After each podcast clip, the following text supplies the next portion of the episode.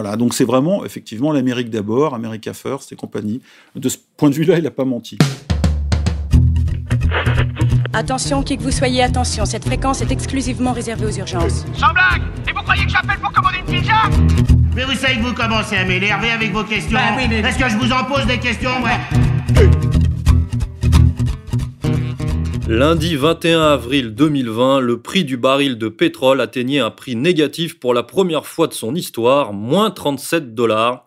Un effondrement, une dégringolade que les grands médias ont décidé de mettre sous le tapis, se concentrant évidemment sur le coronavirus. Nous allons tenter aujourd'hui de donner à nos auditeurs des éléments de compréhension quant aux enjeux, aux tenants et aux aboutissants de cette crise. 32e émission dont nettoie l'info hebdo, c'est parti une forte baisse euh, de ce crude, hein, ce baril de brut new-yorkais. Effectivement, euh, c'est l'effondrement là, euh, mais il faut noter aussi que on est sur des volumes qui restent très très faibles, donc avec des mouvements qui sont, comme on le voit, dramatiques. il faut surtout regarder ce qui se passe du côté du contrat de l'échéance juin. Là, on est certes sur une baisse, mais beaucoup moins marquée. On reste au-dessus des 20 dollars sur le baril de brut à échéance juin, hein, ce qui est plutôt rassurant, surtout quand on regarde l'échéance même. Mais ce, que cela montre, tout simplement, c'est vraiment euh, le gros problème que l'on a dans ce secteur, euh, sur fond de paralysie bien sûr hein, économique due au coronavirus. On assiste bah, d'un côté à un effondrement de la demande mondiale dans ce secteur euh, pétrolier, l'autre des réserves d'or noir qui augmentent et qui augmentent rapidement hein, et qui sont proches même de la saturation, notamment ici aux États-Unis, parce que la production bah, elle continue. Alors certes, les pays producteurs, on en a beaucoup parlé, hein, se sont récemment mis d'accord sur une baisse de la production à partir du mois de mai, mais de nombreux experts estiment que cela ne sera pas suffisant pour enrayer les déséquilibres et, le surplus, et donc des inquiétudes, un manque potentiel de capacité de stockage dans les prochains mois. Tout cela fait pression euh, sur le prix et on voit donc euh, cette, euh, ce, mouvement là sur le contrat à échéance mai s'effondrer. tout cela pèse sur les marchés, sur les valeurs du secteur, les marchés actions. On garde un œil bien sûr là-dessus, mais effectivement des mouvements historiques sur le pétrole avec bah, un baril de brut échéance mai qui s'effondre littéralement de plus de 90%. Un baril de pétrole peut-il avoir un prix négatif? Oui, en 2020, c'est possible, tout est possible en 2020. Alors on nous a expliqué que cette chute était entièrement déterminée par la crise du coronavirus, mais ce n'est peut-être pas tout à fait vrai. Euh, d'ailleurs, c'est le premier point de notre émission, euh, Monsieur Corias. Est-ce que c'est aussi simple que ça? Est-ce que c'est simplement lié à la baisse de la consommation mondiale? Eh bien non, en fait, quand on regarde, quand on s'intéresse au pétrole, à l'histoire du pétrole, à l'économie du pétrole, à la géopolitique du pétrole, on, voit que ce qui se passe aujourd'hui était évidemment déjà de manière souterraine euh, prêt à jaillir, un peu comme euh, le pétrole qui euh, jaillit de la roche. Et le coronavirus ne vient que mettre un, éclairage sur une crise pétrolière ou un choc pétrolier euh, qui fait partie des grands chocs pétroliers de l'histoire. Hein, je les rappelle, hein, 73, la hausse des prix du pétrole décidée par les pays de l'OPEP, suite théoriquement ou officiellement à la guerre du Kippour, hein, à la guerre entre Syrie, Égypte et Israël. Ensuite, 79, nouveau choc pétrolier. 2008, choc pétrolier, lui, dû à la spéculation plutôt. Hein. On se rappelle que la finance mondiale à ce moment-là a passé un sale quart d'heure. Elle s'est refaite depuis. Et puis 2020, euh, euh, quatrième choc pétrolier avec euh, ce que vous avez dit, les prix négatifs qui correspondent à une réalité économique simple, c'est qu'aujourd'hui, il y a trop de production, trop de producteurs, la demande s'est affaissée, on le sait, les économies sont à l'arrêt, il y a une récession mondiale, les Chinois ne sont pas encore repartis, ce sont eux les plus gros bouffeurs de pétrole du monde, et en attendant la reprise en Chine, hein, ce que tout le monde attend en priant chez les capitalistes, qui est assez drôle, eh bien euh, les prix, eux, euh, se sont affaissés. Euh, théoriquement, le prix du pétrole est autour de 20 dollars aujourd'hui, ce qui est très bas, et s'il a été négatif aux États-Unis, c'est parce que les euh, producteurs là-bas, je rappelle que l'Amérique est le premier producteur mondial de pétrole, eh bien, sont retrouvés avec un pétrole invendable et ils ont prié, là aussi, leurs acheteurs de leur prendre leur pétrole en les payant, c'est-à-dire je vous paye pour que vous preniez mon pétrole parce que de toute façon les stocks sont pleins et que euh, je ne peux pas assumer euh, une baisse de production. Là aussi, petite information, c'est très dur de fermer un puits de pétrole, on ne le ferme pas. Euh, ça coûte moins cher de le laisser couler que de le fermer. Donc les, prix sont devenus négatifs, c'est-à-dire que les producteurs ont payé les acheteurs pour le stocker à droite et à gauche, mais les stocks sont quasiment pleins dans le monde entier. Et aujourd'hui, je crois qu'on en est même arrivé à mettre du pétrole dans des super tankers ou dans des tankers. C'est-à-dire que la flotte mondiale de, pétrole est devenue une, un, stock, un stock sur eau, et tout le monde attend évidemment soit la baisse de la production, mais ça c'est un autre problème, ça c'est en cours de négociation, soit une reprise surtout de la Chine qui va entraîner le monde entier. Alors, une information qu'il faudrait donner euh, à nos auditeurs, c'est que l'essentiel de la demande depuis 2008 n'est plus uniquement euh, physique, mais elle est devenue euh, financière, financière et spéculative. C'est-à-dire que le pétrole est devenu un produit financier, et c'est ce qui explique, puisque les oscillations de la finance, finalement, expliquent les oscillations des prix des barils de pétrole. Alors, en fait, la spéculation, c'est quoi? Jouer à la hausse ou à la baisse? En tablant sur une hausse et en investissant de façon à gagner de l'argent sur la hausse ou sur une baisse. On, sait par exemple que Soros avait joué, je crois, et gagné euh, plus d'un milliard de dollars, ou en tout cas ces milliards, sur la spéculation contre la livre sterling. Euh, donc on peut, ou même par exemple Goldman Sachs a joué aussi à spéculer euh, sur la faillite de la Grèce, donc c'est très cynique. On peut donc, en se foutant complètement des conséquences économiques et sociales, euh, jouer à la hausse ou à la baisse sur un produit euh, aussi sensible que le pétrole, hein, qui touche à tout, hein, la géopolitique, la politique, l'économie, euh, même l'environnement, et gagner de l'argent en produisant plus de dégâts euh, que de profit. Alors évidemment, c'est toujours la même chose, hein, privatisation des bénéfices, socialisation des pertes. Et là, en l'occurrence, en 2008, le euh, pétrole a été l'objet d'une grosse spéculation. Et de toute façon, les places financières, euh, le marché des matières premières, et puis surtout les grands, investisseurs privés, les fonds de pension, etc., peuvent intervenir d'une manière directe ou indirecte sur justement le prix du pétrole et le faire monter et dégringoler à, à vitesse grand V. Euh, en l'espace de quelques temps, le, baril qui avait été maintenu assez haut, entre 110 et 150 dollars, je crois, dans les années 2010, a chuté, 2000-2010, a chuté et est tombé justement, euh, je crois, en 2016, si je ne dis pas de bêtises, à environ 20 euh, ou 30 dollars. Bon, ça fluctue tout le temps, mais on, ne sait pas où partent les bénéfices. En tous les cas, ce déséquilibre permanent n'est pas bon pour les économies, n'est pas bon pour les euh, investissements, parce que, euh, par exemple, un pétrole au prix euh, trop bas durable ne favorise pas l'investissement et donc l'ouverture de nouveaux puits, et ça mène à terme à une baisse de l'offre, puisqu'il y a moins d'investissement, moins d'ouverture de, puits. Les puits qui sont en activité, eux, euh, produisent moins, on le sait tous, hein, on est quasiment On a passé apparemment le, pic de production mondiale, on en parle depuis longtemps, mais on sait qu'on est en décroissance, et si on n'ouvre pas de nouveaux puits ou de nouvelles formes de forage, l'offre va diminuer, et on va se retrouver peut-être après, là, cette crise de la demande, avec une crise de l'offre dans les années à venir qui sera beaucoup plus dure euh, à gérer. Voilà, donc le, le pétrole est devenu un, produit de spéculation et les grands acteurs de la spéculation se foutent complètement des conséquences sur les pays. Et même, on peut le dire que, euh, même par exemple s'il y a des spéculateurs euh, américains, hein, euh, l'Amérique peut être plombée par une chute des prix du pétrole, comme c'est le cas actuellement, parce qu'elle a intérêt à un prix comme on dit, un point mort d'un certain niveau pour faire vivre à la fois ces nouveaux petits producteurs de gaz de schiste depuis 2010, qui l'ont installé à la première place mondiale, et en même temps, il ne faut pas que le prix soit trop élevé parce que le consommateur américain, avec sa voiture, est un électeur, et Trump a l'œil, en gros, sur ces deux, sur ces deux tableaux. Alors c'est là où on va parler de géopolitique, puisque donc le cours du baril ne dépend pas que de la demande, mais il dépend, comme vous venez de le dire, des marchés financiers, donc euh, de la politique monétaire, donc euh, finalement bah, de, la Fed, euh, puisqu'on sait très bien l'importance du, du pétrodollar dans les, dans les marchés financiers. Et donc c'est là où on parle géopolitique, puisque le pétrodollar, c'est notamment très lié et très dépendant de la relation entre l'Arabie saoudite et les États-Unis, qui est une relation qui connaît beaucoup de turbulences c'est une relation qui date d'il y a un siècle, on le sait, euh, et surtout après 45, euh, la relation entre Roosevelt et Ibn Saoud, celui qui a fait euh, l'Arabie saoudite moderne. En gros, le deal est le suivant, qu'on soit ou pas dans les rapports secrets entre les deux pays, c'est pétrole contre protection. Pétrole à bas prix contre protection. L'Amérique va financer son fantastique essor industriel d'après les années 45 euh, par le très très bas prix de cette matière première, quasiment gratuit on peut le dire, et surtout le pétrole saoudien, c'est un pétrole à ciel ouvert qui est facile à extraire, dont les coûts euh, ne sont pas élevés, etc. Et ce qui est différent, par exemple, du pétrole en mer du Nord, de la Norvège, de l'Angleterre, qui euh, ont évidemment bénéficié de, cet apport, mais dont les coûts d'extraction augmentent avec le temps.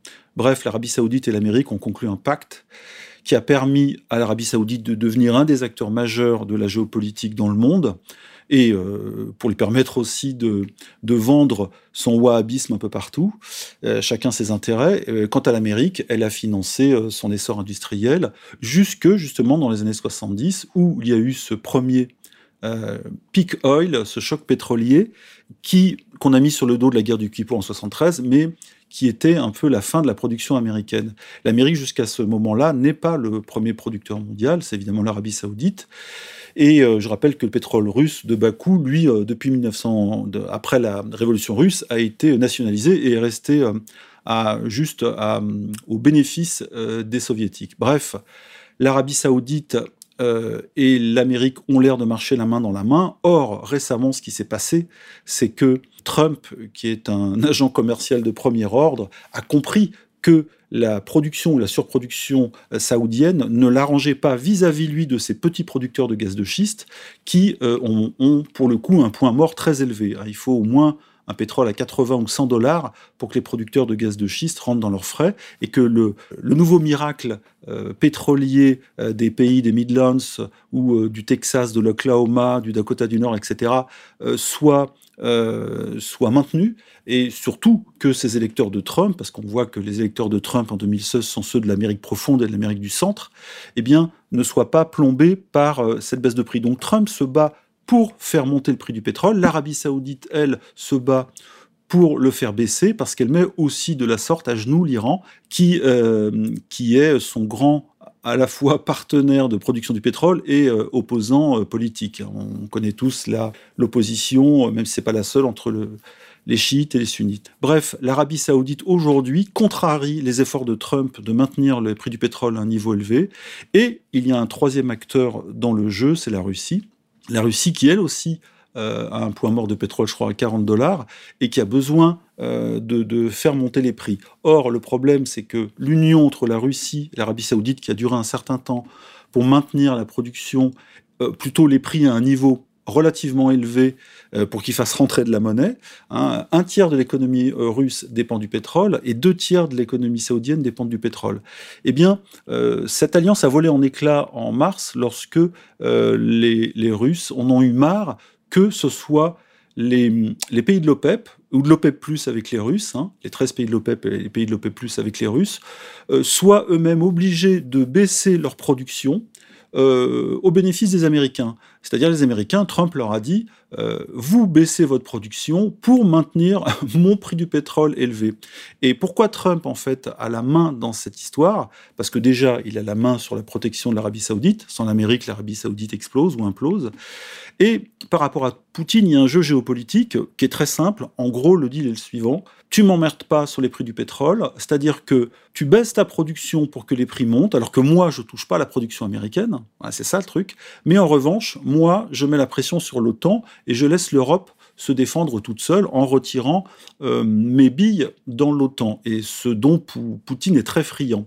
Voilà, donc il y a un deal euh, énergético-géopolitique entre les trois grands, et euh, en tout cas, on sait que Trump peut très facilement mettre la pression sur l'Arabie saoudite. Et Salman, dans ce jeu-là, est un peu perdu, parce qu'il a cru déjà qu'il ferait mal aux Russes en surproduisant, euh, et les Russes, en réalité, euh, grâce à Poutine, ont, vu loin et large, puisqu'ils ont, ils ont euh, créé des réserves stratégiques qui leur permettent de supporter un certain temps un prix bas.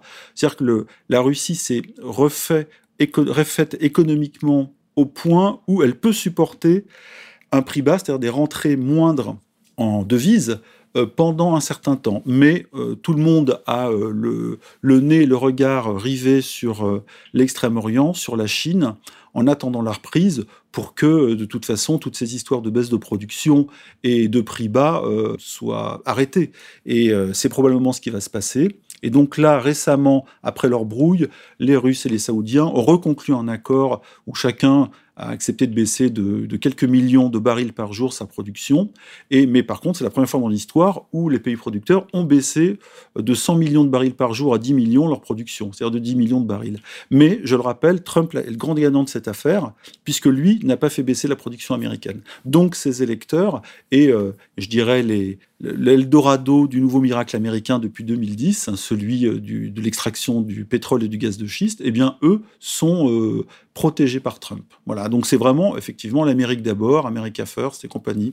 De ce point de vue-là, il n'a pas menti. Alors aux États-Unis et au niveau international, on a donc l'impression qu'il y a quand même deux modèles, euh, deux politiques énergétiques qui, s'affrontent de plus en plus. C'est-à-dire que d'un côté, le modèle que vous venez de décrire de Donald Trump, c'est-à-dire isolationniste, euh, basé sur les producteurs de pétrole américains avec une vision d'autonomie énergétique et euh, donc une économie, euh, on va dire, nationale finalement assez forte. De l'autre côté, une économie justement un peu plus internationale, un peu plus impérialiste, si on voulait, qui repose, une architecture qui repose sur le pétrodollar, quoi, voilà, et sur les industries pétrochimiques, les grandes raffineries, et donc, et donc l'OPEP+, dont vous parlez. Donc on, on a de plus en plus cet affrontement entre deux mondes finalement. Oui, alors je rappelle quand même, à toutes fins utiles, que le, le poids de l'industrie pétrolière dans le PIB américain, il n'est pas énorme, hein, c'est entre 1 et 1,5%, donc c'est pas gigantesque. L'Amérique pourrait, pourrait se permettre de, de moins produire, d'ailleurs c'est ce qui va se passer. Hein.